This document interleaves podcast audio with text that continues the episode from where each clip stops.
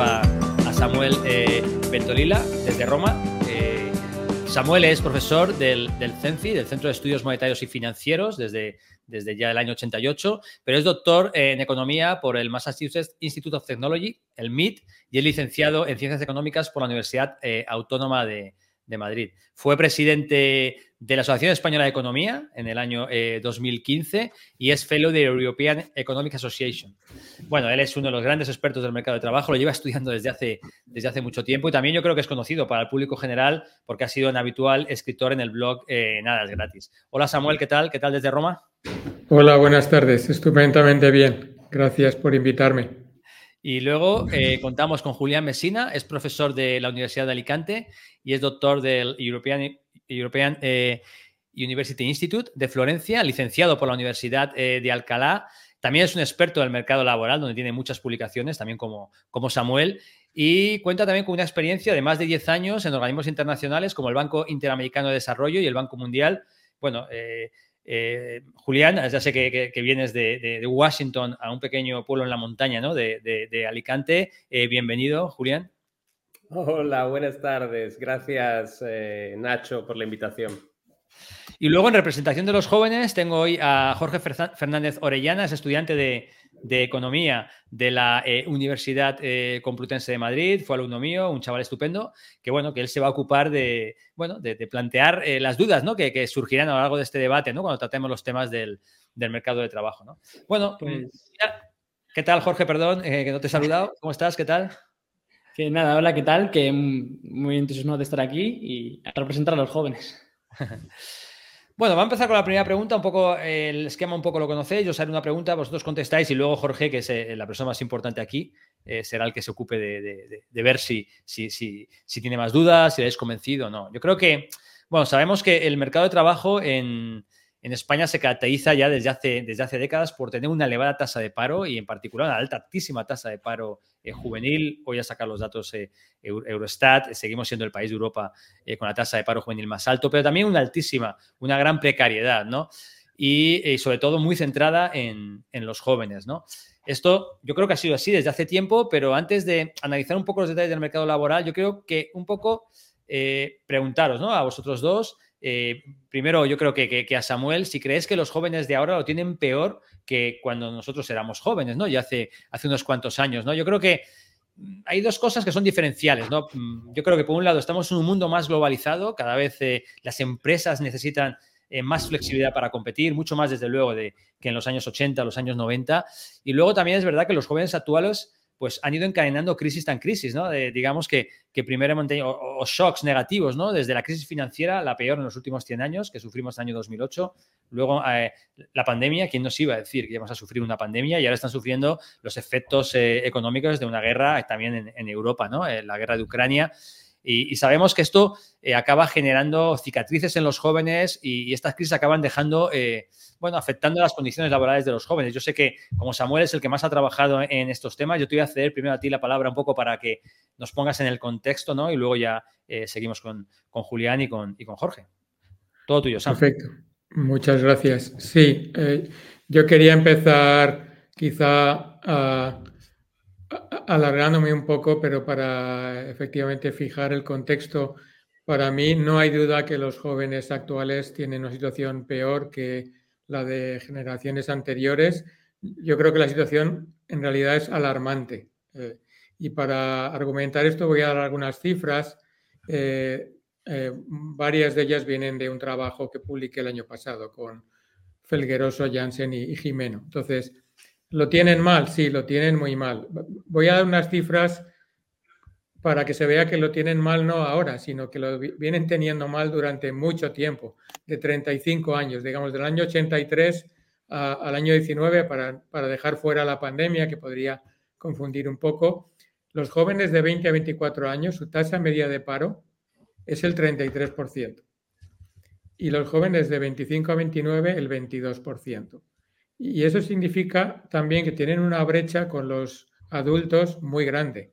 Los adultos de 30 a 64 en esa época tenían un 13%, o sea que estamos hablando de 20 puntos más de paro de los jóvenes de 20 a 24 y 9 puntos de los de 25 a 29.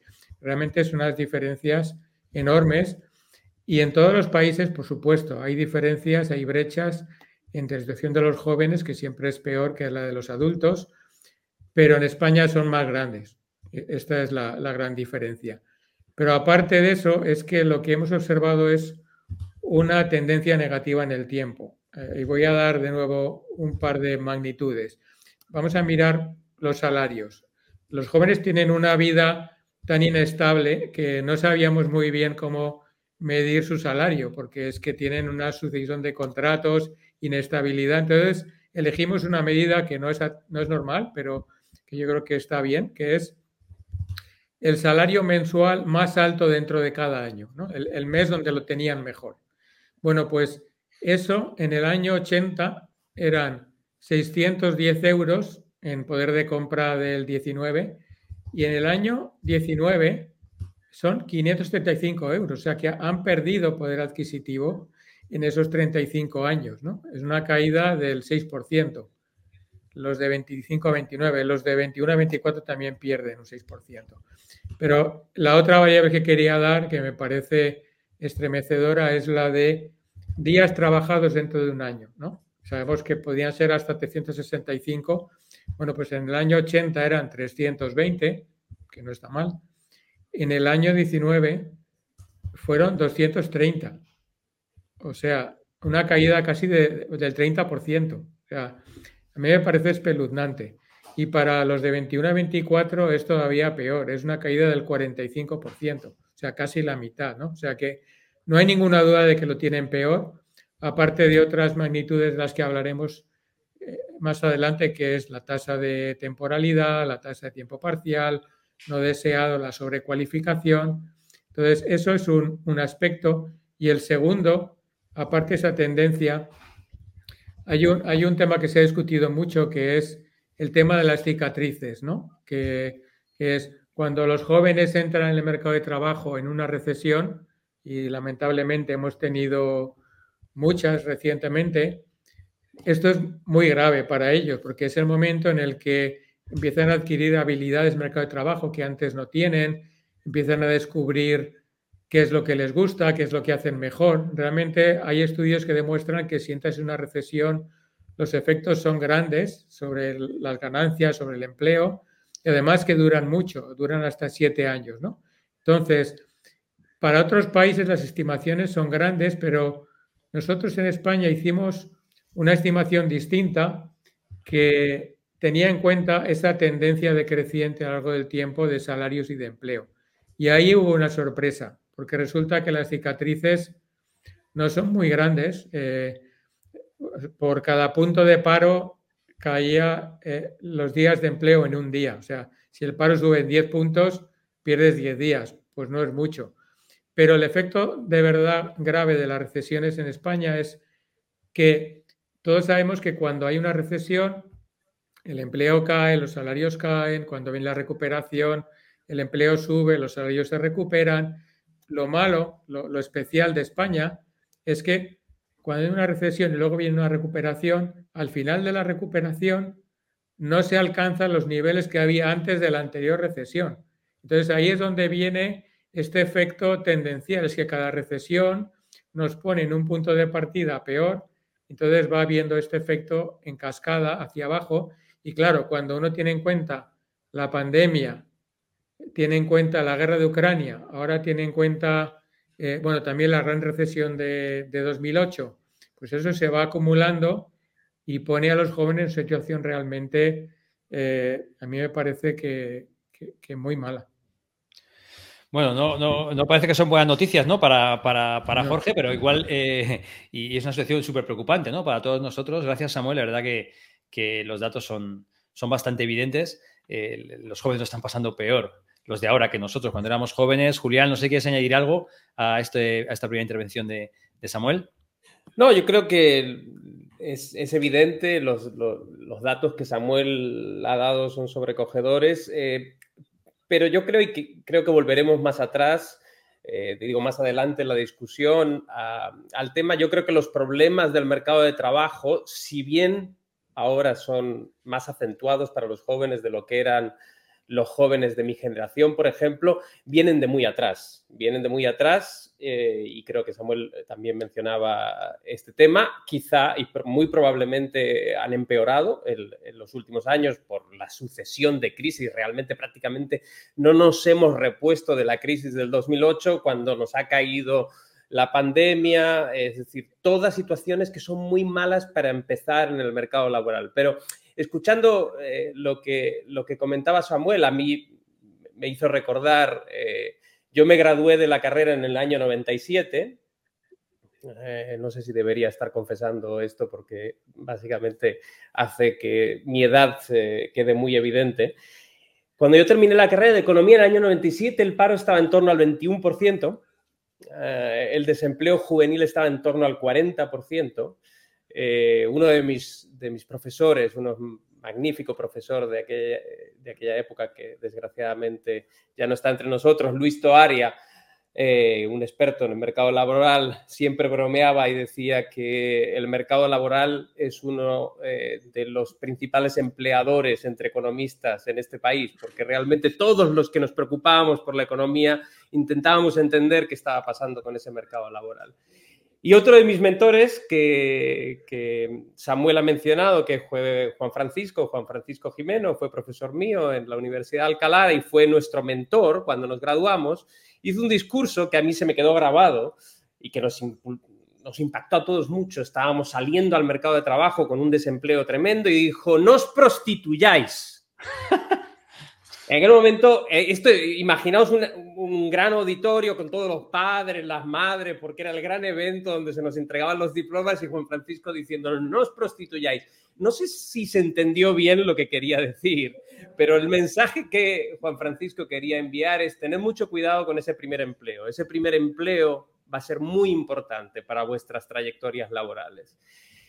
Bueno, unos meses después de haber escuchado a Juan Francisco, eh, pasé por la universidad y, aquí termino con esta anécdota y me encontré con uno de mis compañeros que también se había graduado y había sido uno de los mejores de mi promoción. Eh, me lo encontré en la biblioteca, yo estaba buscando para estudiar y digo, ¿y qué, estás estudiando y tal? Uh, dice, no, me estoy preparando unas oposiciones. Estaba preparando unas oposiciones para cartero. Estamos hablando de un licenciado en economía que es uno de los mejores de su promoción y que estaba preparándose unas oposiciones para cartero, que básicamente no necesitas tener, evidentemente, un título superior para ser cartero, etcétera, con todo el respeto que podamos tener por los carteros. Y esto en aquel momento a mí se me, se me quedó grabado como un índice de lo perverso que puede ser el, el mal funcionamiento del mercado de trabajo. Como la falta de oportunidades básicamente tiene consecuencias individuales para esta persona que probablemente marcó su trayectoria, no sé cómo terminó, quizá ahora es el director general de correos, porque probablemente era una persona muy inteligente, pero como la falta de oportunidades también es un despilfarro espantoso de recursos. ¿Eh? Tenemos una persona que es uno de los mejores estudiantes de economía en una cohorte que termina preparándose unas oposiciones para cartel. Bueno, era una anécdota que venía un poco al hilo de esta, de esta discusión sobre esos, esas cicatrices que dejan estas crisis y que desgraciadamente probablemente vamos a seguir observando. Jorge, eh, ¿qué, te, ¿qué te viene ¿no? después de, de, escucharles a ellos sobre, sobre la situación? ¿Te consuela un poco? Eh, no sé, ¿qué planteas? Bueno, a ver, viendo lo que decís, la situación es terriblemente mala es bastante triste, la verdad, que un país como España, que podemos decir que es un país tan bueno en absolutamente todo, estas cosas sigan ocurriendo. Yo conozco a gente que es joven como yo, pero que está trabajando y lo ha pasado mal para encontrar trabajo y yo creo que tanto a ellos como a mí me gustaría saber que por qué tenemos estas cifras tan horrorosas, sobre todo teniendo en cuenta que en los países de alrededor de Europa, alrededor nuestro, esto no ocurre, o por lo menos no ocurre tanta fuerza como ocurre aquí? ¿Qué hay detrás? ¿Qué se ha hecho mal para que esto esté tan mal? Sí, esto un poco va con las siguientes, un poco, eh, ¿por qué tenemos, eh, Jorge, un poco, mm, creo que quiere decir, ¿por qué tenemos sistemáticamente una tasa de paro juvenil más alta que la, que la, que la media? Y también porque tenemos una precariedad laboral que también es verdad que, que, que, es, eh, es tan extremadamente alta, ¿no? Es verdad que, cuando yo estudio el mercado laboral, pues siempre dicen que el mercado laboral español protege el puesto de trabajo, es decir, una vez que consigues un puesto de trabajo indefinido, es muy difícil eh, poderte, em, bueno, que te despidan, no es más costoso que te despidan, pero no protege al trabajador. Es decir, sí, y esto genera que sea más difícil seguramente encontrar un trabajo indefinido porque el empresario se lo piensa mucho antes de estabilizarte, pero claro, luego también las empresas acaban cerrando y cuando en cambio, cuando te despiden, pues digamos que, que te dejan un poco ahí de la mano de Dios no hay unas políticas activas que funcionan o, por lo menos no parece que esté funcionando al nivel de, países más desarrollados. Un poco quizás, si pudierais comentar un poco el por qué ocurre esto de España y por qué ocurre desde, hace tanto tiempo, eh, sería agradecer. No sé si quieres que empieces ahora tú, Julián, y luego ya, y luego Samuel. Claro. Eh, sí, efectivamente, Jorge, yo creo que para entender tu pregunta hay que remontarse bastante atrás en el pasado. Y básicamente España tenía un sistema de relaciones laborales tremendamente rígido, donde prácticamente era imposible despedir a una persona, un sistema esclerótico completamente. En el año 84, España introduce una reforma, una reforma radical, que básicamente venía de ese clamor de las empresas de decir necesitamos flexibilidad, necesitamos flexibilidad. Básicamente liberaliza completamente los contratos temporales. Y este es uno de los grandes males en los que verdaderamente nos hemos movido desde hace, bueno, estamos hablando del año 84, eh, echa la cuenta, ¿no?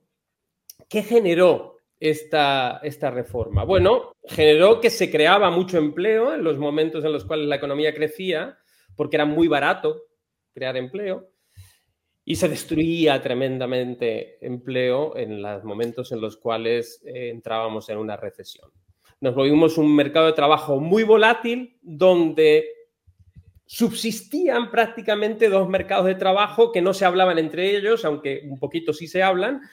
Un mercado de trabajo de aquellos que podemos llamar outsiders, los que están afuera, los jóvenes, los, las mujeres que han dejado su trabajo durante unos años porque han estado ocupadas con la crianza de los hijos y después querían volver al mercado de trabajo. Para eso, entrar en el engranaje del mercado de trabajo más protegido, el que protege a los trabajadores a través de contratos indefinidos y demás, era tremendamente complejo. Era muy, muy difícil. Por otro lado, teníamos ese mercado muy flexible y que generaba un exceso de rotación, donde la gente tenía contratos muy breves, etcétera, y que no generaba ningún incentivo para las empresas a la hora de formar a los trabajadores, no generaba eh, un clima de aumentos de productividad, un clima de inversión en capital humano, etc. Entonces, yo creo que ese es uno de los pecados originales del mercado de trabajo español.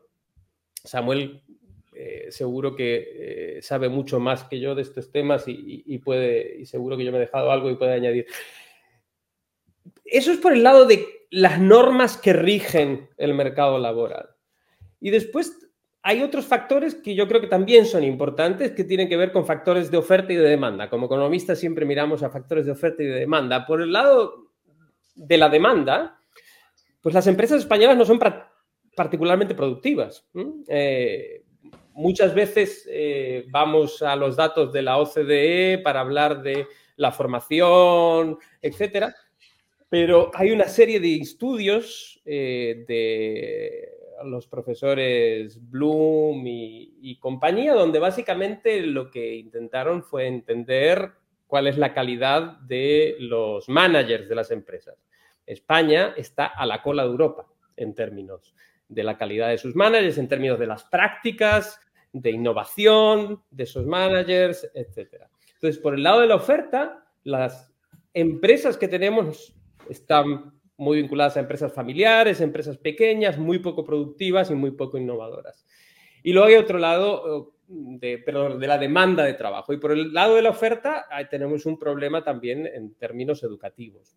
Hay un problema importante de adecuación de la educación, hay un problema muy importante antes se ha hablado de dualidad en el mercado de trabajo, pero hay una cierta dualidad en la educación también, ¿no? Mm, es cierto, y muchas veces uno lee en los periódicos, no, es que eh, los ingenieros españoles se los rifan las empresas extranjeras, y es verdad. O sea, hay gente tremendamente cualificada española que encuentra empleo en cualquier sitio del mundo. Pero también tenemos una tasa de fracaso espantosa en la educación secundaria que no hemos logrado eh, reducir en los últimos años a pesar de diferentes reformas educativas. Bueno, no me voy a alargar más, pero quiero que, digamos, hay factores de oferta, de demanda y después hay un factor que es el institucional que tiene que ver con cómo esa oferta y esa demanda se encuentran en el mercado. Samuel, ¿tú quieres tu reflexión sobre, el porqué de estas diferencias sistemáticas? ¿no? Son eh, desde hace, tú llevas estudiando el mercado laboral de hace 30 años y, es deprimente, supongo, ver cómo realmente seguimos sin, eh, con estas grandes diferencias ¿no? en, con países europeos. Sí, a veces me gustaría haber elegido otra área de trabajo para eh, no deprimirme, porque sí que es deprimente. de hecho, hay una, hay una constante parecida a la de Newton de la gravitación universal, que es el ratio de tasa de paro de España a la media Unión Europea es 2. Siempre tenemos el doble. Eh, y ahora tenemos nosotros el 12%, que estamos contentos, que, es mucho más bajo de lo que hemos tenido en mucho tiempo, eh, la media europea es el 6. Eh, y entonces esto no hay forma de, arreglarlo, ah, no ha habido hasta ahora. ¿no? Entonces, aparte de la de la dualidad que ha mencionado eh, Julián eh, y la productividad, que yo creo que lo que pasa ahí es que, pues eso, el sistema educativo no, prepara un buen capital humano y tampoco usamos bien las, nuevas tecnologías. Hay un tercer elemento que es importante, que es la estructura de la negociación colectiva, porque tenemos los salarios y las condiciones de trabajo eh, de los convenios colectivos los acuerdan realmente cúpulas patronales y sindicales a nivel sectorial. Y hay pocos márgenes de flexibilidad para que se tenga en cuenta el interés de dos grupos que son muy importantes. Uno es el de las pequeñas y medianas empresas, que realmente son la inmensa mayoría del, empleo, y el interés de los outsiders, que decía Julián, de los, de los temporales y de, y de los parados. ¿no? Y luego si nos vamos a, a los jóvenes, pues hay una serie de características particulares de ellos. Eh, uno es la, larga transición de la educación al empleo. Tenemos muy poca proporción de jóvenes que trabajen a la vez que estudian y, muy pocos comparativamente en la FP y poquísimos en la FP dual, que, podemos luego discutir un poco más, en la que hay una, un reparto casi mitad y mitad en la empresa y en, y en el centro de estudios, ¿no? Entonces, la proporción de jóvenes que pasan directamente de los estudios al paro es la más alta de la OCDE. Luego, ese es un tema. Y, por eso tenemos, de nuevo, la tasa más alta de proporción de parados jóvenes que son de larga duración, es decir, que llevan más de un año buscando empleo. Y, el último eh, valor que quería dar es una variable que a mí me parece incluso mejor medida de la tasa que la tasa de paro, que es la tasa de empleo, que es de la población en edad de trabajar, en este caso de los jóvenes, cuántos están trabajando. Bueno, pues en España es el 23%, la media de la Unión Europea es el 35%. Mm. ¿Por qué? Pues porque tenemos una proporción de ninis, de, de, jóvenes que ni estudian ni trabajan, que es de las más altas también de, de la OCDE. Entonces, pues esos son aspectos que agravan el, problema del paro juvenil, ¿no? A ver, Jorge, supongo que no te consuela saber que, llevamos así ¿no? mucho tiempo, pero ¿cuál es tu reacción ¿no? a, esto que te están contando? Eh, dentro de lo que ya sé y lo que habéis contado, pues eh, viendo cómo está la situación tan mal, no me acaba tampoco de sorprender del todo, ¿no? Eh, sí que me surge una duda porque vosotros, Samuel y Julián, habéis hablado de ello y, tú, Nacho, hablas también en el libro, que es el tema de la flexibilidad. Y el tema de la flexibilidad es un tema que siempre que veas algo que tenga que ver con el mercado de trabajo, siempre sale, pero a mí me gustaría entender qué significa exactamente flexibilidad, por qué las empresas necesitan más flexibilidad, por qué eh, Nacho en el libro hace mucho hincapié de que ahora en un mundo tan globalizado en que las empresas españolas tienen que competir con empresas de todo el mundo, es más necesaria que nunca. Y si en un caso hipotético de que hubiera alguna reforma laboral que aumentara la flexibilidad de gran manera cómo beneficiaría eso al mercado laboral, cómo beneficiaría eso a los jóvenes y cómo afectaría eso a la tasa de paro. Eso es un poco lo que más, de todo lo que habéis dicho, me, da, me, causa duda porque creo que es un tema muy importante que habéis, hablado muchísimo de él. Sí, bueno, esto lo dejo para vosotros, ¿no? Porque es importante la flexibilidad para las empresas. Eh, quien quiera empezar eh, con esto. A ver, yo creo que hay un punto que, has, Jorge, has mencionado que es, que es fundamental y es que vivimos en un mundo muy, muy globalizado donde básicamente tus condiciones laborales no es que estén determinadas en Beijing, pero definitivamente están influenciadas por lo que pasa en Beijing. Entonces, en ese mundo, evidentemente, uno necesita flexibilidad para adaptarse a cambios en la demanda, eh, a cambios en la oferta, para poder transformarse, reinventarse. Muchas veces a lo mejor una empresa eh, tiene una estructura productiva que le va bien, pero de repente viene un competidor que lo puede hacer mucho más barato porque tiene costes laborales mucho menores y tiene que reinventarse, tiene que cambiar. Tiene, conoce el mercado, a lo mejor puede cambiar, a lo mejor puede cambiar el producto, pero para eso necesita flexibilidad, a lo mejor necesita cambiar a la gente del lugar donde trabaja, a lo mejor necesita cambiar algunas de esas personas que está contratando todo eso requiere flexibilidad y más en un mundo muy globalizado. Ahora, yo creo que hay una parte que es fundamental y es que no debemos confundir flexibilidad con inseguridad. Eh, nuestro mercado de trabajo genera mucha inseguridad, genera mucha inseguridad para los jóvenes. Prácticamente los jóvenes están desprotegidos. No tienes, terminas la carrera, nadie te ha ayudado en esa transición o terminas la formación profesional o terminas en la secundaria nadie te ayuda en esa, en esa transición al mercado de trabajo. A mí me parece fascinante que una de las decisiones más difíciles que vamos a tomar esté tan poco acompañada. No hay servicios ni en las universidades que funcionen eficientemente de no solo bolsas de trabajo, sino también de información de qué es lo que puedo hacer con lo que yo he estudiado, dónde puedo ir, dónde mm, pueden utilizar mis habilidades de una mejor manera. Entonces los dejamos muy solos en esa transición y los dejamos muy solos cuando llegan al mercado de trabajo a esos jóvenes, porque no pueden conseguir empleos estables. Eso no les ayuda a emanciparse, no les ayuda a crecer, no les ayuda a tener una hipoteca. Digamos, hay toda una inseguridad que existe en nuestro mercado de trabajo que tiene que ver con esa inflexibilidad. Entonces, uno puede conseguir mayor seguridad dotando de flexibilidad. Y esa es la parte en la cual creo que las reformas tienen que ir encaminadas, ¿no? Puede hacerlo de muchas maneras y hay discusiones sobre la mesa, desde eh, ingresos mínimos vitales hasta protección eh, al trabajador en vez de la protección al puesto de trabajo. Y podemos entrar en esa discusión pero para mí hay dos puntos que están claros. Necesitas ser flexible, pero a la vez necesitas dotar de seguridad y nuestro sistema dual está haciendo mal las dos cosas.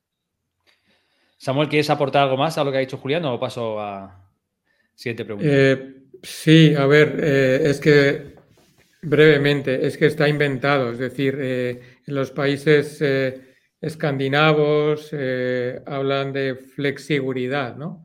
flexibilidad para las empresas y seguridad para los trabajadores. Sin seguridad, los trabajadores no van a invertir en, digamos, en formación y en capital humano específico de la empresa en la que trabajan. El empresario, como está pensando en, rotarlos, tampoco va a invertir en ello. Entonces, eh, el resumen es que nadie tiene seguridad y eh, la productividad se resiente. la productividad es la variable final que mide todo, como como, ya hemos dicho, ¿no? Entonces, pues sin, esa, sin, ese pacto social que la, seguridad no viene solo por no poder ser despedido, la seguridad viene por lo que decía Nacho antes, de políticas activas que si un trabajador se queda desempleado le, ayuden a, reciclarse, también que le vigilen para que no se relaje buscando empleo, eh, protección por desempleo, prestaciones, pero vinculadas al esfuerzo de búsqueda, etcétera, ¿no? Entonces, pues por ahí podríamos ir, pero no hemos ido.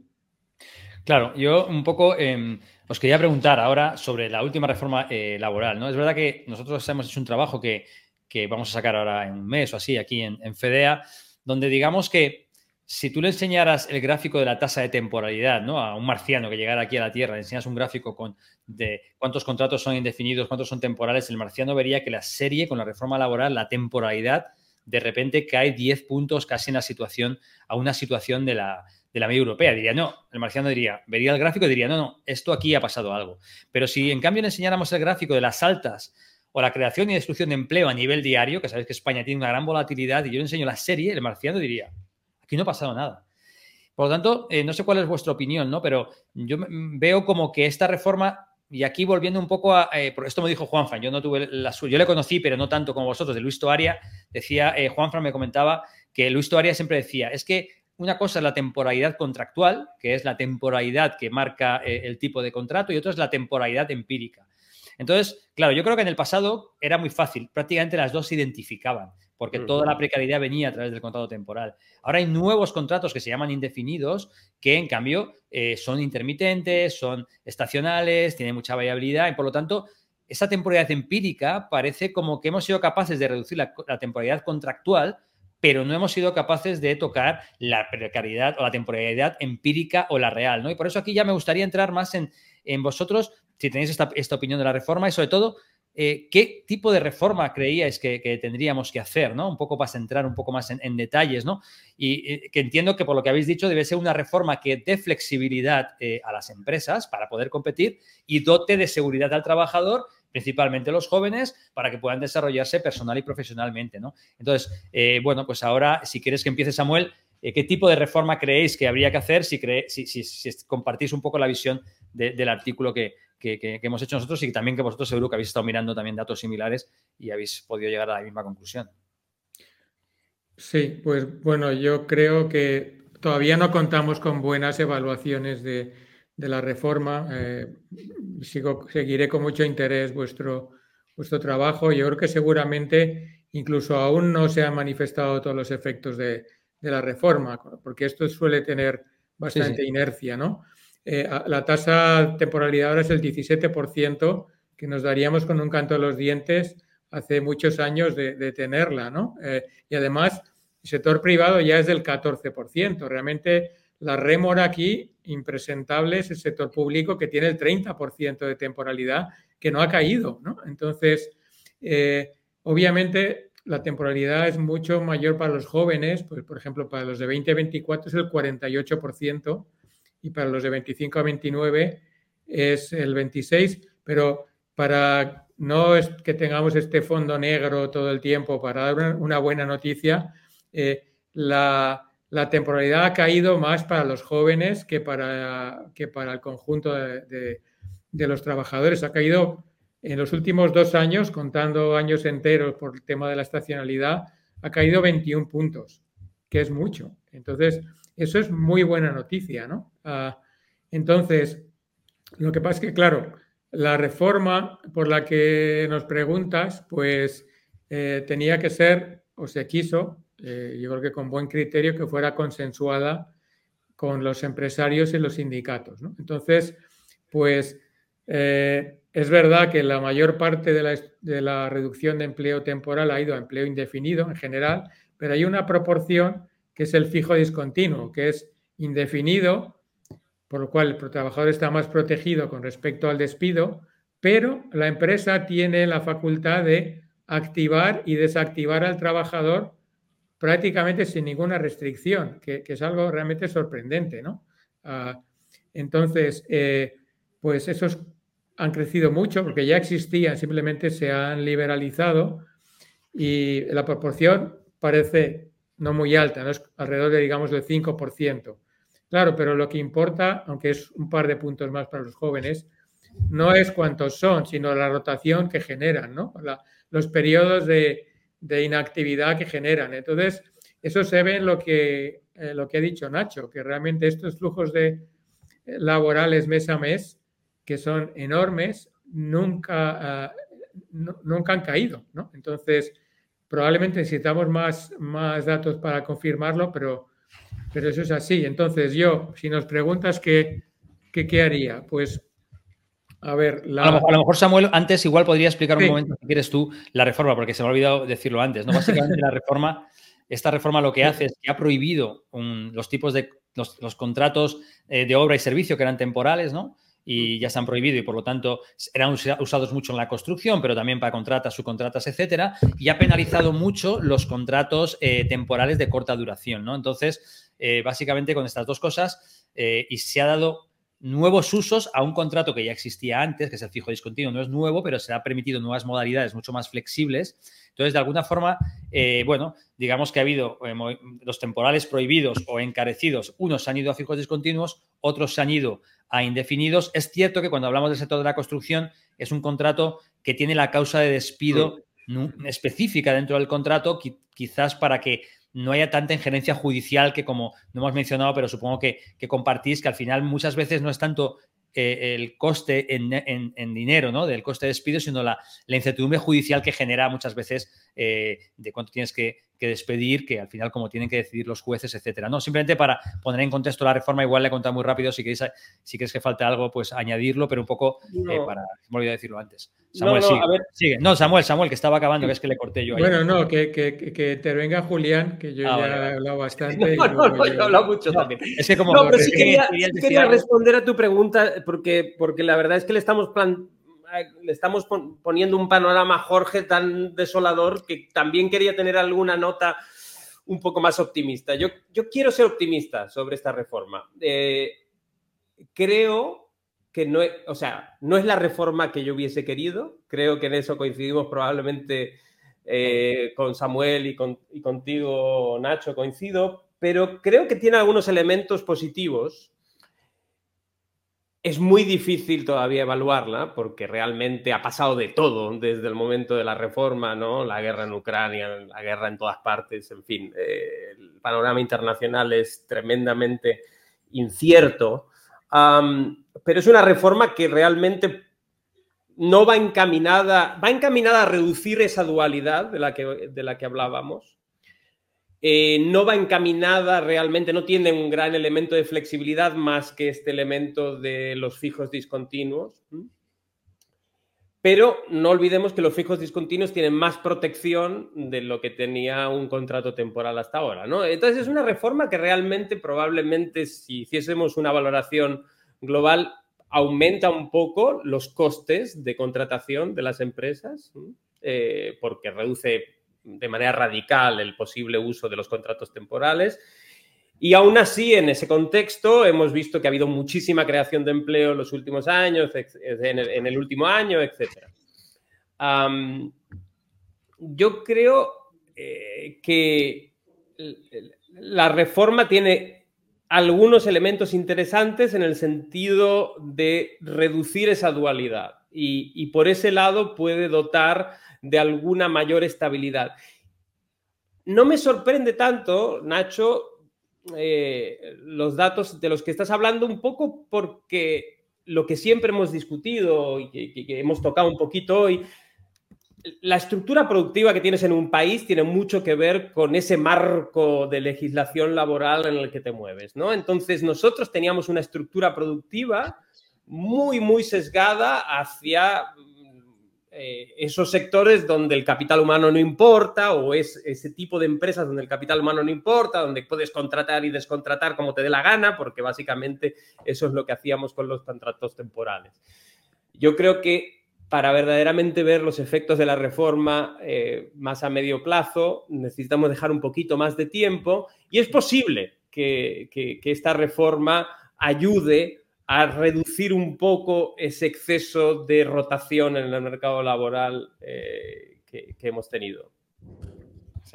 Bueno, yo creo que, a ver, eh, es verdad que eh, así lo decimos también en el artículo. Yo creo que esta, esta reforma es la mejor que se ha hecho contra la dualidad de la historia democrática. O sea, yo creo que todas las otras reformas han sido nada, ¿no? Entonces, por lo tanto, también, y también es verdad que, que todavía falta tiempo para ver cómo van. Yo lo que, y faltan muchos años, ¿eh? porque lo que realmente Em, vamos a tener que ver es cuánto tarda lo que decíais vosotros. Es, esto que no recibe apoyo el joven, cuánto tarda un joven desde que se incorpora al mercado laboral hasta que se estabiliza, ¿no? Y para eso, pues la media son unos cuantos años, pues seguramente hay que esperar unos años para verlo, ¿no? Lo que pasa es que sí que es verdad que no es tan buena como marca la caída en la tasa de temporalidad contractual, ¿no? Es un poco ese al punto, pero sí que es la mejor, ¿no? No sé, voy a pasarle ahora eh, a Jorge, porque seguro tiene experiencia con amigos y supongo que, te conoces gente que, está en el mercado laboral y no sé si podrías decir si, realmente les ha cambiado un poco la vida esta reforma o tú observas que en, lo que tú conoces y tal, que, que, no han mejorado gran cosa o no sé, una reflexión a lo que ellos han dicho y se te ocurre preguntarles algo también, eh, lo que tú quieras. Sí, eh, bueno, ejemplos concretos de gente que haya visto que han tenido un cambio después de la reforma, lamentablemente no tengo. Eh, sí puedo preguntar, y es una pregunta que se me venía en la cabeza, eh, cuando Samuel ha dicho que la tasa de temporalidad ha bajado en los jóvenes más que en otros sectores de edad, lo cual es buena noticia. Pero claro, mi pregunta aquí es, viene también un poco con lo que dice Nacho en el libro, que aunque sí es verdad lo que decís, que a lo mejor es un poco pronto para analizar todo lo que ha ocurrido con la reforma y qué efectos ha tenido a largo plazo, sobre todo teniendo en cuenta la coyuntura internacional y económica que hay. Em, pero mi pregunta un poco es, aunque haya caído la temporalidad tan drásticamente y aunque ahora los contratos fijos discontinuos eh, te den más em, seguridad, ¿realmente un joven va a verse va a ver su, condición dentro de una empresa eh, mejorada respecto a antes. Porque si al final con el contrato fijo de continuo puedes, pueden seguir activando, desactivando eh, al trabajador cuando quieren, o por ejemplo, como también se dice en el libro que, de, la juventud atracada, que se estaba empezando a ver una tendencia de eh, una destrucción muy grande de contratos fijos, realmente salimos ¿Vosotros pensáis que podemos salir ganando con esto o la cosa se va a mantener igual? Sí, yo, un poco por, poner un poco más datos a esta pregunta que acaba de decir Jorge, es verdad que nosotros también observamos que los hazard rates, es decir, la mortalidad de los contratos indefinidos tras la reforma ha aumentado. Esto puede ser muchas explicaciones, probablemente sea muchos estén, usando el, contrato indefinido pues para despedir durante el periodo de prueba. Y luego una discusión que he tenido también con otro gran experto, Juanjo Dorado, ¿no? que él sí que entiende que ha aumentado mucho el coste de despido, ¿no? Porque dice el fijo discontinuo es un contrato indefinido frente a un contrato temporal que no lo es, pero yo hablando así con charlas con inspectores de trabajo, ellos me han hecho ver una situación un poco distinta, porque fijemos lo siguiente, imaginemos un contrato temporal, en la mayoría de ellos incorporaban un coste de despido de 12 días por, por año trabajado. Entonces, claro, eh, los inspectores me decían, ojo Nacho, porque hay muchos contratos fijos discontinuos que al ser de tan cortísimo, imagínate, solo para los fines de semana o solo para los lunes, para tan corta duración, el trabajador eh, eh, llegará un momento en el que ah, causará baja voluntaria, es decir, él estará con esto, no estará percibiendo los 12 días que sí que le estaba dando el contrato temporal.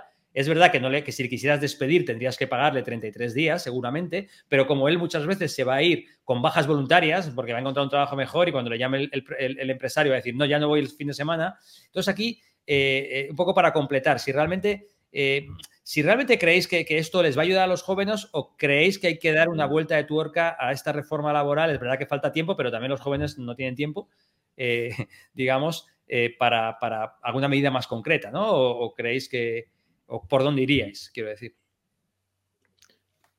a ver, yo, yo, creo que aquí hay una pregunta que es vital, que es cómo es la inserción del, trabajador joven en la empresa. Es decir, un trabajador temporal, pues tiene, eh, todo el mundo sabe que tiene una duración corta en la empresa, no se invierte en él, probablemente tampoco eh, es capaz de adquirir las habilidades que eh, adquirirá un trabajador joven cuando es indefinido en la empresa, porque la empresa lo tiene ahí, sabe que lo va a rotar y lo va a reemplazar. Entonces, la pregunta que ahora mismo no creo que podamos contestar, pero que me parece eh, muy importante es saber si un trabajador indefinido pero discontinuo va a tener una relación distinta con su empresa y con sus compañeros de trabajo, con lo que es la organización general de la empresa o no.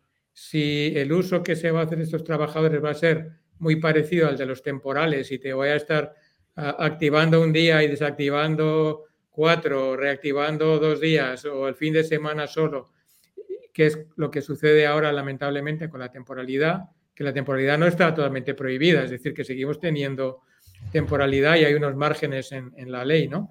Ah, o no, o va a ser algo que, bueno, ah, vas a ser más, ah, tus días de trabajo van a ser más variables, pero vas a estar integrado en, la organización de la empresa. Eso a mí me parece que, es una pregunta importante. Y, sobre qué, qué, haría yo al respecto, pues yo creo que sí que fijaría un, una regulación, porque la, la reforma lo que dice es, en la negociación colectiva se podrá eh, poner límites a los periodos de inactividad o fijar un mínimo de días de actividad para un fijo discontinuo. Bueno, pero yo no sé si los convenios lo están haciendo. A veces cuando pienso en esta estructura de insiders, outsiders, no, tengo claro si lo están haciendo o no, si lo van a hacer o no. Quizá ahí podría haber un poco más de paternalismo, si queremos, o de protección mm. al fijo discontinuo y qué menos que fijar algunos límites, algunos eh, días mínimos de, trabajo para el, para el fijo discontinuo el año, cuántas veces se le puede poner en actividad durante el año, cosas de este estilo, ¿no?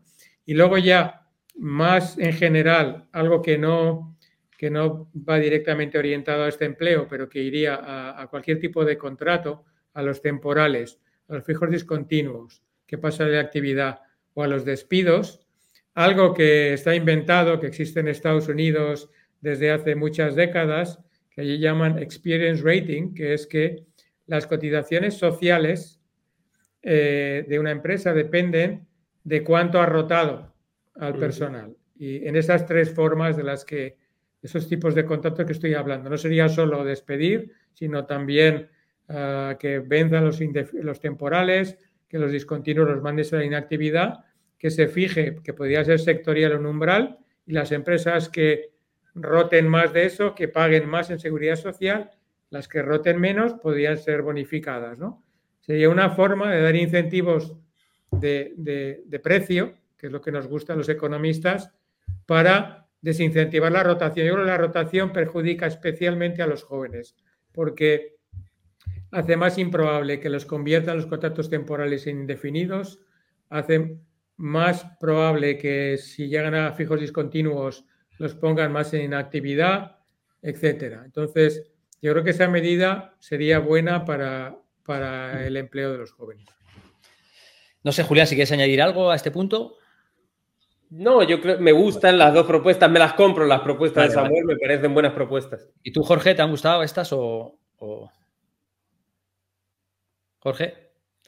Hola, perdón, es que se me ha quedado ah, perdón, ¿Te convence las, propuestas de Samuel? Eh, sí, sobre todo la segunda. Me parece muy interesante el hecho de que pueda haber un premio a las empresas que roten menos a sus trabajadores. Em, lo que sí me parece interesante es eh, que seguramente esto también no solo ayudaría a que los trabajadores rotaran menos, ¿no? sino que seguramente también haría que de alguna forma el modelo productivo cambiara poco, ¿no? Y fuéramos a, creación de empresas, ¿no? A, o a que empresas se, transformaran eh, en producir cosas de mayor valor añadido, en el que se utilicen trabajadores tal vez mayor, mejor cualificados y que sepas que vas a necesitar eh, durante más tiempo y no eh, durante menos periodo de tiempo y que tal vez necesiten tanta cualificación, me, parece, me parece interesante, la verdad. Pues ahora me gustaría pasar, porque ya estamos un poco también en, las últimas preguntas, ¿no? Me gustaría pasar un poco a pensar un poco en el futuro, ¿no? Porque es verdad que los jóvenes eh, se están encontrando con un mundo mucho más globalizado, las empresas hace falta mucha flexibilidad, eh, más que cuando nosotros éramos jóvenes, os lo habéis puesto de relieve, pero también ahora estamos en una economía digital, tenemos las plataformas. Eh, ¿Cómo creéis que va a ser las relaciones laborales del futuro, ¿no? Sobre todo porque tengo la sensación, ¿no? De que se van poniendo, intentas mm, meterle leyes un poco, pues para, pues para intentar, pues que no haya abusos, pues como por ejemplo la, ley Rider, pero hablando con mi amigo Jesús Laera, que acaba de hacer un estudio sobre la ley Rider eh, hace poco, él me decía que eh, realmente, pues por ejemplo, con los, los repartidores, pues sí que es verdad cuando, cuando se dijo que no podían ser trabajadores por cuenta ajena, perdón, no podían ser trabajadores por cuenta propia, que deberían laboralizarse, inicialmente parece que esto era la idea, ¿no? Hay que laboralizarlos, porque si los laboralizamos van a tener más derechos, etcétera. Pero es que el otro día, hablando con él, me dijo que que se ha podido escapar jurídicamente de esta ley y que prácticamente el 95% siguen siendo por cuenta ajena. Eh, tengo la sensación, y esto también está muy reflejada ¿no? en, algunos artículos, recuerdo en, el libro de, Jean Tirol, ¿no? dice como que él decía, es que al final eh, la externalización, la, economía digital, tú puedes intentar eh, restringir su uso de una forma eh, que quieras hacerlo, pero siempre vas a ir por detrás y siempre van a encontrar la forma para que los jueces acaban diciendo que lo puedes hacer. No sé vosotros si queréis hacer una reflexión, ¿no? Es verdad que estamos lanzándonos a la piscina aquí sobre cuáles van a ser eh, las relaciones laborales del futuro y qué consejo le daríais a, los jóvenes ahí. Pues si quieres ahora, eh, Julián. Bueno, a ver, esa pregunta es, la, patata caliente, la tenías preparada para el final. Ah, la realidad es que nos estamos moviendo en un mundo cada vez más incierto y, donde predecir cómo van a ser las relaciones laborales se me hace muy complicado, ¿no? Eh, en un futuro. Ah, cada vez hay más, hay más, voces y voces interesantes. Hemos hablado de de globalización eh, y hemos hablado de automatización, ahora muy un poquito más de automatización y de, la revolución digital, etc. Y, tampoco quiero, por lo menos yo tengo, soy de la opinión que, no deberíamos tomar estos parámetros como dados. Eh, eh, quiero decir, la globalización se puede domar y hasta un cierto punto podemos hacer algo para intentar humanizar el cambio tecnológico. ¿Qué hacer? No te lo puedo decir, es complejo.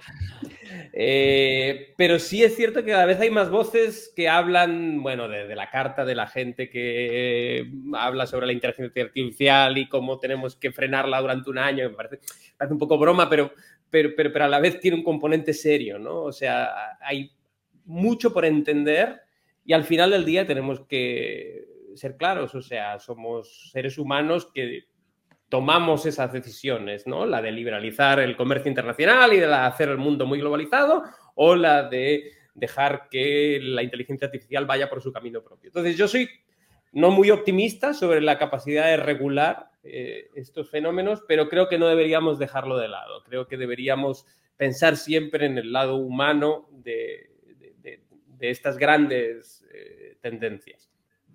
Yo creo que como mensaje a los jóvenes, a mí lo único que se me ocurre eh, cuando pienso en mis hijas y cuando pienso en, mis alumnos es que al final del día lo que nos hace humanos eh, y que nos diferencia de las máquinas es, que somos creativos, que somos... Eh, la, la, creatividad por ejemplo, yo uso como ejemplo el hecho de que hace muchos años eh, descubrimos e inventamos los coches y no por ello deja de resultarnos interesante ver quién es el hombre más rápido del mundo y somos, estamos dispuestos a pagar millones de dólares eh, en derechos televisivos para ver quién hace los 100 metros más rápido. ¿no? no se acabó el interés por ver quién corre más rápido.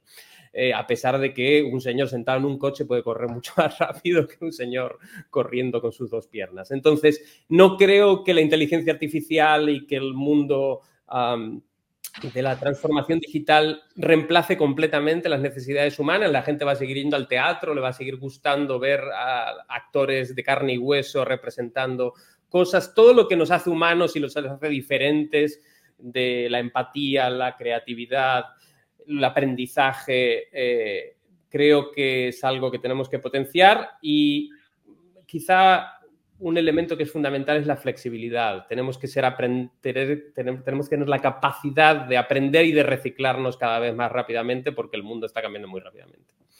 Samuel, ¿tú eh, te atreverías a adentrarte en el futuro, a pensar en relaciones eh, laborales, cómo van a ser y qué consejo darías a los jóvenes? Sí, a ver, yo es que por una parte estas nuevas tecnologías veo que tienen una promesa para, nosotros, porque España es un país de crecimiento de productividad muy baja y estas nuevas tecnologías a lo mejor nos permiten salir de, esa situación. Eh, antes los trabajadores más afectados eran los que hacían tareas rutinarias, los contables. Ahora no, con el chat GPT está claro que los que hacen trabajos abstractos e incluso creativos, como dice Julián, también están afectados y de hecho antes la tecnología destruía empleo pero creaba nuevo empleo y el neto siempre era positivo.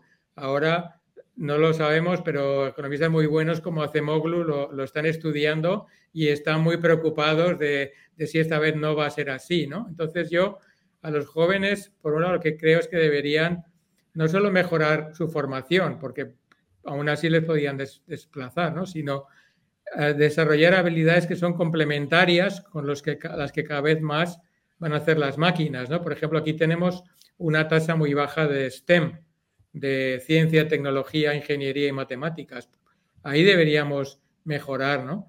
Y por la parte de la, precariedad, yo creo que, que, sí, cada vez tenemos, como decías tú, Nacho, antes, contratos temporales más cortos, ¿no? Ah, esto se ha exacerbado con los algoritmos, realmente eh, lo que se quiere es que se remunere al trabajador solo por los días, no por los días, por los minutos, que está trabajando, ¿no? Entonces, eso a mí me, esa individualización de las relaciones laborales, creo, lamentablemente, creo que va a seguir ganando en importancia. Lleva sucediendo mucho tiempo, llevamos muchas décadas desplazando el riesgo de la empresa hacia el trabajador y eso yo creo que va, a seguir pasando y los algoritmos claramente lo, lo, favorecen. Entonces, y para los jóvenes especialmente malo de nuevo porque si no pueden adquirir cuando entran en el mercado de trabajo y después esas habilidades, esto es un problema. Yo creo que aquí soy partidario de que no sé cómo van a ser las relaciones laborales del futuro, salvo esta tendencia a la individualización, pero sí soy partidario de que se protejan eh, los derechos de los trabajadores y, por ejemplo, una vía podría ser acercar más las cotizaciones de los autónomos con las de los salariados para poder acercar también sus derechos, su protección. Para que no haya esta división tan, eh, tan brutal entre unos y otros. Entonces yo creo que, que por ahí eso es un reto, pero no solo para España, para todos los países, pero que ahí los jóvenes, por un lado, se pueden beneficiar más porque son nativos digitales, están acostumbrados a las nuevas tecnologías, pero se tienen que formar y tienen que, tener la posibilidad de aterrizar en un mercado que, no les expulse cada dos días. ¿no? Eh, es posible que, la reforma ayude por ahí, pero, pero está por ver. Jorge, eh, tú como joven, ¿cómo, ves el futuro en este tema? ¿no? ¿Te, da miedo? Mm, ¿Le ves posibilidades? ¿Te genera más inquietudes? Eh, ¿Cómo reaccionas también a lo que te han contado aquí? Bueno, es un tema que yo he ignorado bastante hasta que me leí el libro y ahora escuchándoos a vosotros, pues es un tema bastante preocupante, la verdad, es como un choque de realidad bastante duro. Em, yo creo que el hecho de que lo que ha dicho Samuel, que seamos nativos digitales, el hecho de que personas como yo, por ejemplo, que estemos estudiando carreras universitarias, aunque sí que creo que vamos a tener que complementar la carrera con aprender otras cosas como pueda ser programación, eh, todo lo que tenga que ver con la informática, ser mucho, mucho mejores con el, tema de los ordenadores. Em, yo creo que si esa es la formación que yo puedo recibir, espero eh, no sufrir tanta inseguridad. Eh, sí que se me venía una cosa a la cabeza ahora, y es que Samuel ha dicho que, él, crees que hay una tendencia ¿no? que Em, estas nuevas tecnologías cada vez hagan que el trabajador pueda estar más desprotegido con las eh, condiciones laborales que hay ahora. Pero a mí un rayo de esperanza que veo es el hecho, en este caso por lo menos, es el hecho del de, el envejecimiento de la población, ¿no? Porque yo sí que puedo ver ahí una cierta esperanza de que el hecho de que cada vez hayan menos trabajadores en el mercado laboral y que las empresas vayan a seguir necesitándolos, ¿no? Puede que haya a lo mejor haya alguna vía para cierta mejora de salarios, de condiciones, por lo menos para cierto grupo de trabajadores. Es un poco como yo lo pienso desde mi opinión. ¿Os parece que por ahí hay, hay rayo de optimismo? Samuel. Si no, no sé qué pensiones vamos a tener nosotros, pobres jóvenes. No, definitivamente ahí hay, hay un tema. Eh, está clarísimo que el envejecimiento de la población en países eh, como eh, los del sur de Europa, España, Italia, viene y viene muy rápido y eso va a ser un factor de oferta que podría beneficiar a los jóvenes, que van a ser, digamos, un bien cada vez más escaso. Y al final del día, los jóvenes tienen lo que decía Samuel, ¿no? La capacidad de relacionarse con las nuevas tecnologías de una manera nativa, de una manera mucho más eh, orgánica. Entonces, sí veo por ahí definitivamente una oportunidad, ah, lo cual no quita que evidentemente el desafío es, mayúsculo. Eh, a, ver, sí, yo en esto de las nuevas tecnologías hay, un elemento que, también tendríamos que mejorar, pero que es difícil de mejorar, y es lo que decía antes eh, Julián de la calidad de los, de los gestores de las empresas, porque una, ah, la promesa de las nuevas tecnologías exige que haya unos empresarios que sean capaces de aprovechar esas nuevas tecnologías. Y en España tenemos como empresas muy grandes, muy productivas y que sí las aprovechan y luego tenemos una masa muy grande también de pymes y que, no, ¿no? Y de hecho dentro de los, del programa de Next Generation EU hay una parte que está dedicada a intentar mejorar las habilidades eh, tecnológicas de las empresas y, espero que eso pueda, pueda funcionar. Y luego, si me permites, dos minutos para, hacer una, una, pausa comercial. Eh, otro aspecto que me gustaría eh, tocar eh, brevemente es el de la FP Dual. Porque... Sí, que además acabas de sacar un, papel, ¿no? Van a publicar justo hoy, por supuesto. Exacto. Hoy, hoy, le hemos mandado una revista, por favor, eh, cruzar los dedos conmigo. Sí, sí, seguro. Ah, y entonces lo que encontramos en ese trabajo con, con Marcel Janssen y con Antonio Cabrales es que la FP Dual, que es una FP distinta de la tradicional, los estudiantes nosotros miramos el caso de Madrid porque es donde hemos conseguido datos. Ahora también lo estamos empezando a mirar en Cataluña. Eh, en vez de en dos años ir solo tres meses a una empresa, van en total del tiempo un año, o sea que prácticamente es mitad y mitad. Y entonces eh, hemos estado estudiando qué efecto tiene esto, ah, digamos, intentando quitar todo tipo de sesgos que pueda haber, que los alumnos sean distintos, que las empresas sean distintas, etcétera. Eh, y hemos encontrado un, efecto bueno, un efecto malo. El efecto bueno es que los dos primeros años después de graduarse de la FP trabajan más días, además bastantes más, y ganan más. O sea, su renta laboral es más alta. Luego esto es, es fantástico. Por otra parte, lo que no hemos encontrado ha sido mejoras no en cantidad, sino en calidad del trabajo, en el sentido de menos temporalidad o menos tiempo parcial o contratos más largos, eso no lo hemos encontrado. Entonces, bueno, es eh, la de Kaila de arena, pero creo que hay una nueva ley de FP que dice que ahora toda la FP tiene que ser dual. Eso está muy bien que lo ponga el BOE, pero para que eso pueda suceder tiene que haber más empresas que quieran acoger a los eh, estudiantes de FP como para hacer prácticas, ¿no? Y no para tres meses sin pagarles, sino un año pagándoles. Entonces, ahí para las pymes, por ejemplo, esto es un, coste que, se lo dificulta. Entonces, ah, y, las empresas que, están en la dual ahora fundamentalmente son empresas grandes, no las pymes. Entonces, el reto es acercar la dual a las pymes, que se puede hacer de varias formas. Yo creo que el sector público tiene que ayudar, tiene que, a lo mejor, bonificar la formación de tutores en las empresas que tienen un papel fundamental. A lo mejor bonificar eh, lo que les pagan o eh, fomentar, por ejemplo, las cámaras de comercio, que varias pymes se asocien para que un estudiante de dual a lo mejor no esté un año en una empresa, sino que esté en dos empresas medio año. Cosas de ese estilo, que seamos creativos para, y también, que siempre se nos olvida, mejor financiación de los centros de FP, que paguen mejor a los profesores que están muy mal pagados y que también financien la adquisición de equipos en los centros de FP, que es fundamental para que formen bien al estudiante. Entonces, esto me parece que debería ser una apuesta de, España, una apuesta de país y, quería eh, dejarlo ahí. Sí, dejar un, subpointer sobre este tema, ahondando completamente de acuerdo con Samuel, definitivamente España necesita una FP mucho mejor y una FP cuanto más dual posible mejor.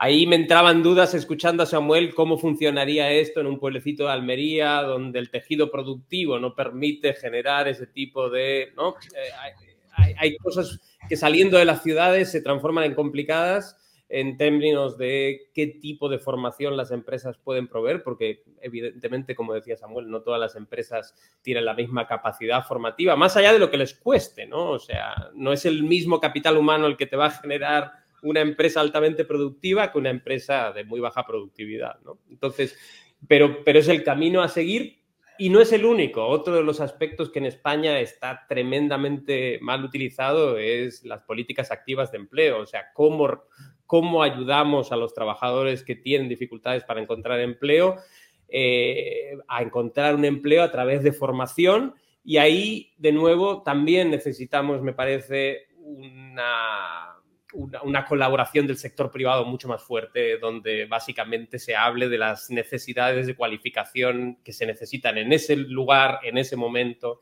Eh, tenemos que ser mucho más ágiles de lo que somos a la hora de... y mucho más generosos, porque nos gastamos muy poco dinero en esas, en esas políticas, eh, políticas activas. ¿no? Entonces, la formación es fundamental, como volviendo a mi, digamos, a mi primera intervención, el mercado de trabajo funciona bien no solamente cuando tiene una buena legislación, sino también cuando recibe insumos de alta calidad, tanto de los que emplean, o sea, los gerentes de esas empresas, como de los que son empleados. Entonces tenemos que trabajar en la formación de esa fuerza de trabajo, ¿no? Mucho más de lo que hemos hecho hasta ahora. No, efectivamente.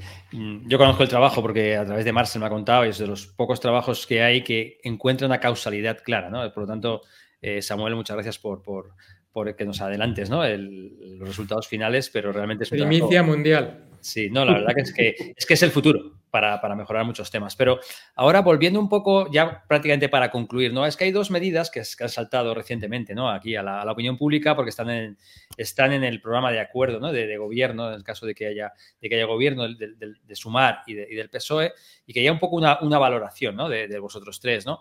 Por un lado está lo de la jornada laboral, reducir la jornada laboral de 40 horas, la jornada laboral máxima, que sabemos que es la jornada laboral máxima, que es medio a lo largo del año, es que, que está en 40 horas y pasarla, me parece que inicialmente a 38 y media, para pasar luego a 37 y medio y luego intentar incluso conseguir llegar a las, a las 35 horas semanales. Entonces, este, este es un tema que, que, me preocupa y sobre todo dicen que es para conciliar, pero hay un tema que también os quería plantear, ¿no? Yo lo que siempre tenía entendido es que uno de los problemas de España es las, las horas sobre las que puedes distribuir tu jornada laboral. Es decir, el otro día eh, presentó un trabajo Virginia y Sánchez y un poco lo que se veía es que España es un país que empezamos a trabajar a la misma hora que todos los países, que nos levantamos más tarde. Lo que pasa es que a la hora de la comida, España eh, se para prácticamente durante dos horas. En otros países la, pausa de la comida es muy corta, mucha gente sigue trabajando y luego eh, en otros países a las seis de la tarde prácticamente más del 80% ya está en su casa y aquí más de la mitad sigue trabajando. ¿no? Entonces, es una, entonces yo creo que a lo mejor, eh, esto es una opinión mía, que, bueno, que quizás estas dando el foco al número medio y no a, la distribución de la jornada, pero que hay una valoración allí. Y luego hay otro tema que sí que me preocupa, porque además mm, que puede estar afectando también otra vez a la precariedad, que quieren eh, reformar el despido, el coste de despido. ¿no? Eh, no me en base a, una doctrina europea, que no me acuerdo exactamente de quién, que dice que tiene que haber cierta proporcionalidad. Yo entendía que el sistema español lo cumple porque tiene una proporcionalidad, coste de despido es más alto cuanto más es la antigüedad y por lo tanto... Pero bueno, eh, esto también pues, pudiera hacer que, que implicar un aumento en los costes de despido, que a lo mejor eh, pues podría generar pues que un freno a la contratación, ¿no? Porque si te cuesta más despedir, contratas menos. Entonces, estas son dos cosas que están en el aire que seguramente se van a tratar en, los próximos años porque están en este acuerdo de legislatura y quería una valoración eh, de vosotros dos primero y luego de, Jorge y no sé, aquí que cada uno coja la que más le interesa o la que más le, sabría, decirme algo y, si podéis darle una, una, visión desde el punto de vista de, los jóvenes, pues, pues perfecto. Samuel seguro que puede responder más eh, a esto que eh, lleva mucho más tiempo pensando en, costes de despido de lo que, de lo que yo he pensado, pero... Puedes hablar de las horas, del tema de las horas. El tema de las horas. Fundamentalmente no me parece que sea ninguna de estas medidas una medida que vaya a ayudar a los jóvenes. O sea, eso para mí es un punto de partida. Empezando por el final de tu pregunta, no son... Se parecen un poco a, la discusión constante que tenemos sobre si la enseñanza debería ser con cuatro horas de catalán o seis horas de catalán en, los lugares con ocho horas de castellano. cuando verdaderamente a lo mejor lo que tenemos que hacer es aprender mejor matemáticas, aprender mejor lenguaje, el que sea, alguno. Eh, me parece que son, me parece que son medidas que no están realmente donde están los problemas reales hoy. Y sobre todo el tema que estás hablando de los costes de despido, a mí me gustaría esperar un poco para ver qué es lo que ha pasado con esta última reforma, que este mismo gobierno eh, puso en pie por primera vez en la historia de la democracia española, de acuerdo, poniendo de acuerdo a empresarios y sindicatos. Eh, entonces, desde el punto de vista de reformar el coste de despido, me parece prematuro, porque no sabemos hasta qué punto la reforma eh, que, se introdujo en el 2021 y que se hizo efectiva en el 2022 ha tenido efectos. La reducción de la jornada laboral no va, no, no, va a ayudar a los jóvenes, no veo cómo eso puede ayudar a los jóvenes. Eh, creo que es una gran mentira la, decisión de que el empleo es algo fijo y que si lo divides en trocitos, más gente termina siendo empleada.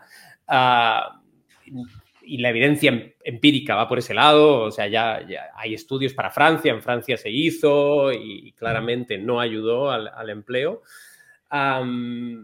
puede ser algo que facilite la conciliación y puede ser un logro social, sí. Mm, ataca los, ataca los problemas fundamentales de, de la economía española, de falta de productividad y excesiva rotación en el mercado laboral, no. Samuel. Nacho, esta es tu idea de una pregunta fácil que se puede contestar en dos minutos ahora que estamos ya en exceso de tiempo, ¿no? Ah, bueno, del despido estoy de acuerdo con Julián, así que de eso no tengo que, por qué decir nada. Sobre las horas, yo creo que eh, está esta idea, ¿no? De la cantidad fija de trabajo, ¿no? Entonces, si trabajan unos menos horas va a haber más empleo. Eso claramente no.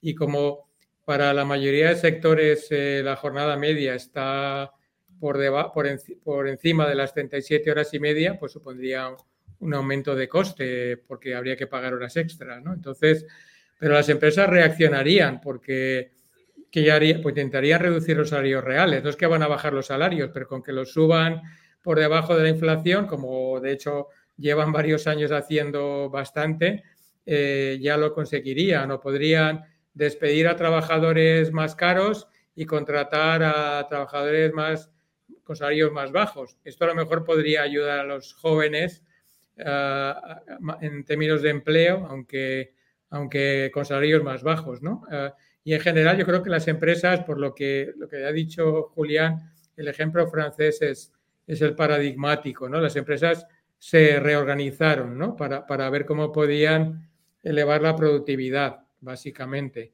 Ah, es verdad que en España tenemos una jornada laboral que, es algo mayor que la de uh, nuestros, Francia, Italia, eh, Alemania, y la productividad horaria es más baja. Entonces, eso podría hacernos pensar que, reduciendo horas, la productividad por hora pues, subiría mecánicamente, ¿no? Pero, pero suele ser al revés, es decir, es el aumento de productividad el que luego te permite eh, a través de mayores beneficios, eh, eh, poder reducir la jornada de los trabajadores. Entonces, eso exigiría nuevas inversiones probablemente en, tecnología y no sabemos si, por tanto, en menor empleo. En el caso francés, que fue el año 2000 para las grandes y 2002 para las pequeñas, realmente al final del proceso el, empleo no se, no se vio afectado, pero sí pasó esto que he dicho de la rotación. Eh, las empresas se deshicieron de los trabajadores que les salían más caros. Y luego hay un, trabajo muy, muy interesante, eh, miraba que encontraba eso, también miraba a hombres y mujeres. Y lo curioso es que eh, los hombres no estaban, digamos, más satisfechos, no se sentían mejor. Las mujeres sí, probablemente por lo que dice Julián de la, mayor facilidad de, de conciliar. Así que yo Aquí me voy a declarar agnóstico del efecto de esta medida sobre los jóvenes porque creo que es especular demasiado y me sentiría inseguro haciéndolo. Bueno, Jorge, tú cuando ves estas propuestas, que son las que van para la siguiente legislatura, tú como joven, ¿cuál es tu reacción? Em, pues voy a decir un poco como ellos. Sobre el coste de despido no sabría decir. Em, sobre la reforma de 37 de las 37 horas y media, sí que leí hace poco em, sobre lo que has escrito tú en el libro que habéis sacado eh, de Un País Posible, pero hablabas de la jornada de cuatro, de cuatro días, perdón, pero creo que se puede extrapolar un poco. Tú decías que era algo que no se tenía que, que obligar a las empresas a hacer, sino que es un proceso que se tenía que incentivar para aquellas empresas ¿no? que pudieran hacerlo porque son más productivas. ¿no? Y mm, bueno, pues oyendo un poco lo que estás diciendo, ¿no? de que las jornadas medias están por encima de estas 37 horas y media, ¿no?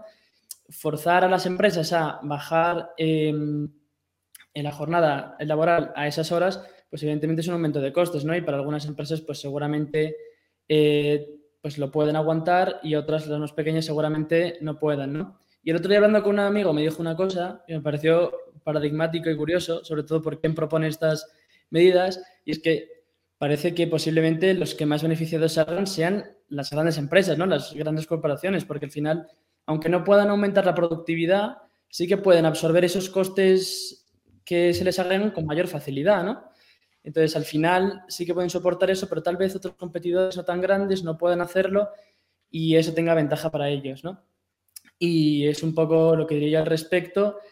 Eh, como habéis dicho vosotros, seguramente pues, ni, siquiera, ni siquiera todavía, ¿no? Pero se necesitaría tiempo para, para analizar cuáles han sido sus, sus efectos, pero bueno, así a priori mm, no parece que pueda tener un efecto positivo en general y menos para los jóvenes, ¿no? que de nuevo somos los más perjudicados en el mercado laboral. Bueno, y ahora ya sí que para, para concluir, eh, hemos hablado de muchas medidas, hemos hablado de muchas cosas, entonces a mí siempre me gusta concluir estos, estos episodios, ¿no? Eh, diciendo, bueno, ahora eh, os nombran ministro de, de Trabajo, Samuel Juliano Jorge, soy el nuevo ministro de Trabajo del Reino de España, y tuvieras que hacer solo una, y, el presidente os dijera, mirad, una sola medida y la hacemos, ¿cuál haríais? Samuel, la tuya. Samuel, empezamos contigo. Así mientras yo pienso. Eh, no, estoy preparado para ministro. Solo una. Bueno, podrías elegir la carta de los Reyes Magos. Pues hacemos esto. Eh, a ver, he, ido diciendo unas cuantas eh, por el camino, así que tengo en, mi lista todas las que he dicho. Pues, pues una, una que diría, sabéis lo que decían en mayo del 68, ¿no? Seamos realistas, pidamos lo imposible, pues yo pediría el contrato único. El contrato único, vale. Eh, Julián, ¿tú qué pedirías? Yo, si puedo hacer lo que quiero, me sentaría con el... Si me, sentaría con el ministro de Educación y diseñaríamos una estrategia integral de empleo que tuviese en cuenta la formación, no solamente en la universidad y en la escuela, sino también en los centros de formación eh, para los parados, los centros de formación de las políticas activas. Integraría todo eso ah, para generar un clima de mayor innovación y mejor empleo. Jorge, tú, para concluir, eh, ¿qué harías? Eres el ministro más joven de la democracia. Eh, ¿Qué harías? Mm, yo creo que las dos propuestas que han dicho Samuel y Julián son muy buenas. La del contrato único, que sí que os he oído hablar de ellas, he leído sobre ellas, sí que me gusta mucho. Y parece que por lo que decís y por los estudios que hay, tiene bastante sentido. Entonces, copiar a Samuel y me iría por ahí también. Bueno, 2 a 1. Bueno, chicos, pues muchísimas gracias, Samuel, muchísimas gracias, Julián, muchísimas gracias, Jorge, eh, por este por este, participación en este, en este video podcast. Y nada, pues eh, eh, hasta, hasta otra. Muchas gracias a los tres. Muchas gracias a vosotros. La verdad lo pasado muy bien. Jorge, muchas gracias por tus preguntas magníficas. Todas.